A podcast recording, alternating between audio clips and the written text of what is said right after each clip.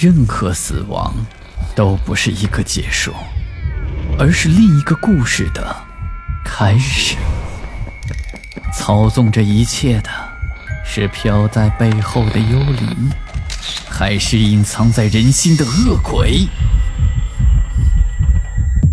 欢迎来到霸天鬼话。每天呀，都跑跑步锻炼锻炼身体是十分有益的。现在很多人不运动，不是没时间，只是太懒了，不想运动而已。中国又不是日本，变态到加班一周六十个小时都不给休息。这有时间还是多锻炼一下，益处多多的。今天的故事，就给你讲讲从天而降的。红色跑鞋。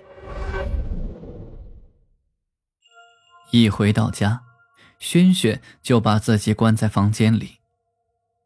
父亲去世的早，母亲常常加班到半夜才拖着疲惫的身影回来。于是，从小学到中学，轩轩就一直孤独的生长着。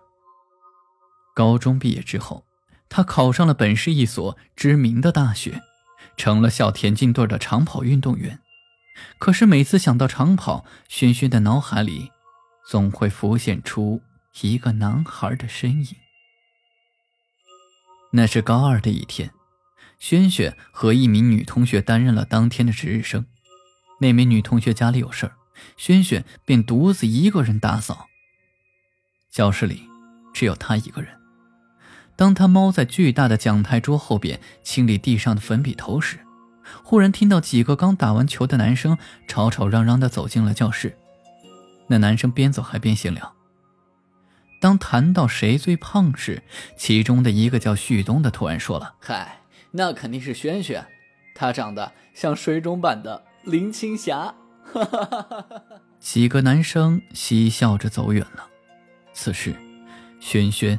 慢慢的从讲台桌后面站起身，然后忍不住大声的哭了起来。本以为这事是不会有人的，可当他转过身的时候，却看到了旭东那瘦长的身影出现在了教室门口。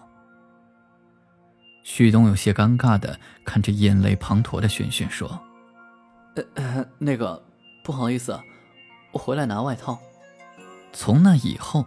轩轩便天天开始长跑。他穿着磨烂的跑鞋，沿着操场一圈一圈的跑。直到高考前，轩轩终于瘦了下来。每次在路上遇见时，旭东总想说点什么，可是轩轩总是视若无睹。高考之后，两人偏偏考上了同一所大学。一个月后，省运动会。就要开幕了，可是如今自己脚上的跑鞋已经缝缝补补多次，连脚趾头也抱不住了。一双专业的跑鞋要好几百，轩轩不好意思向母亲要钱，可自己打工挣的钱只够交学费和维持生活，哪还有多余的呢？想着想着，轩轩便不知不觉的睡着了。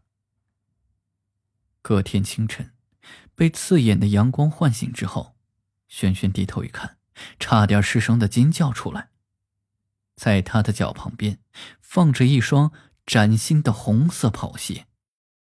鞋的侧边有那个著名的一勾。那个牌子的优质跑鞋，随便一双都抵得过自己兼职好几个月的工资。冷静下来之后，轩轩觉得不对劲。母亲昨天晚上加班通宵，到现在都没回来，怎么可能自己睡着之后把鞋放在床边？可观察门窗也没有人进来过的痕迹啊！轩轩非常疑惑，穿上了平日穿的破跑鞋，到学校继续训练去了。傍晚回来，母亲也下班，轩轩就把那双红跑鞋拿出来一看，心下当时一震。活见鬼了！红色跑鞋已经有被人穿过长跑的痕迹，雪白的鞋垫上还隐隐有脚印的痕迹。不同的是，左脚有五个脚趾头印，右脚却只有四个。接着，轩轩看了一眼鞋上的计步器，这一下更是差点跳起来。上面显示，这双鞋已经跑了好几万步。早上出门前，这计步器上明明显示不到十步啊！第二天起床之后，轩轩把红色的跑鞋拿出来一看，计步器上竟然又多了几万步。他心想，干脆下午就穿它去学校训练算了，看看还能出什么奇怪的事儿。到了下午。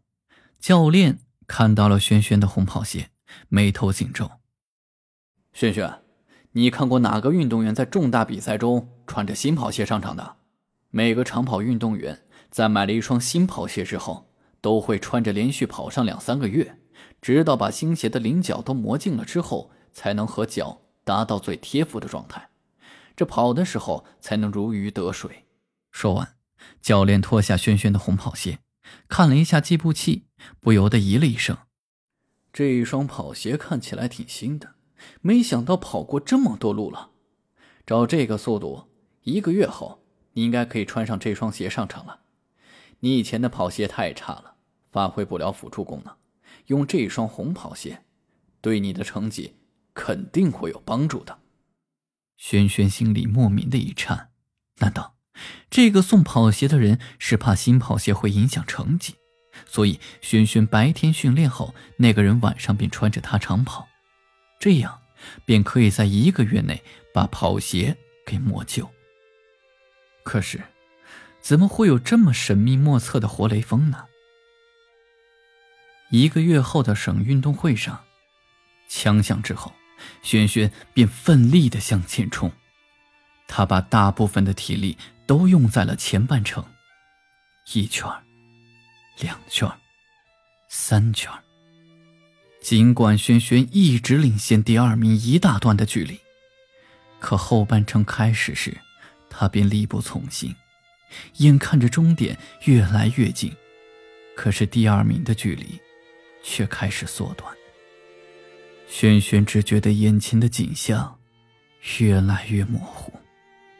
朦朦胧胧中，有人在他的身边陪跑。扭头一看，竟然是好久不见的旭东。旭东的脚上也穿着一双跑鞋，是蓝色的，款式和轩轩的脚上那双红跑鞋一模一样。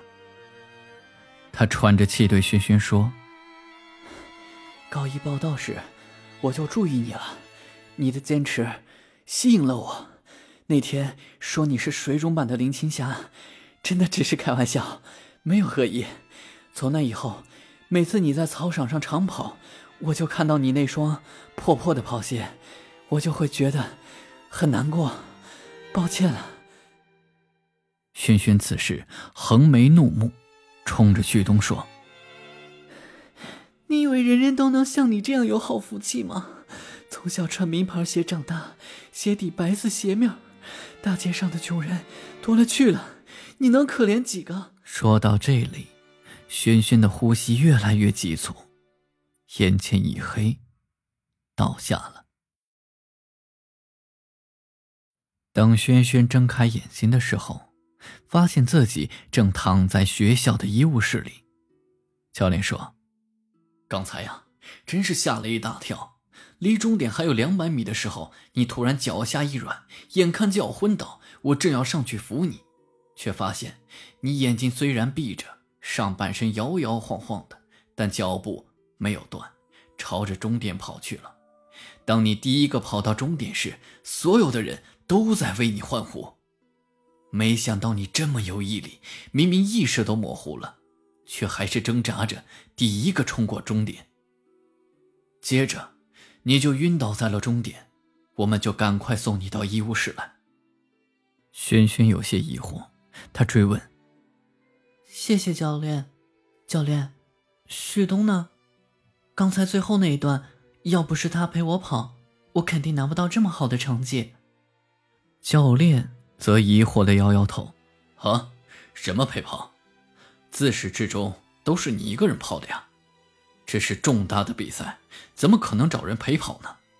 不过，篮球队有个叫旭东的，在两个月前做志愿者时，不幸被车子撞了，当场身亡。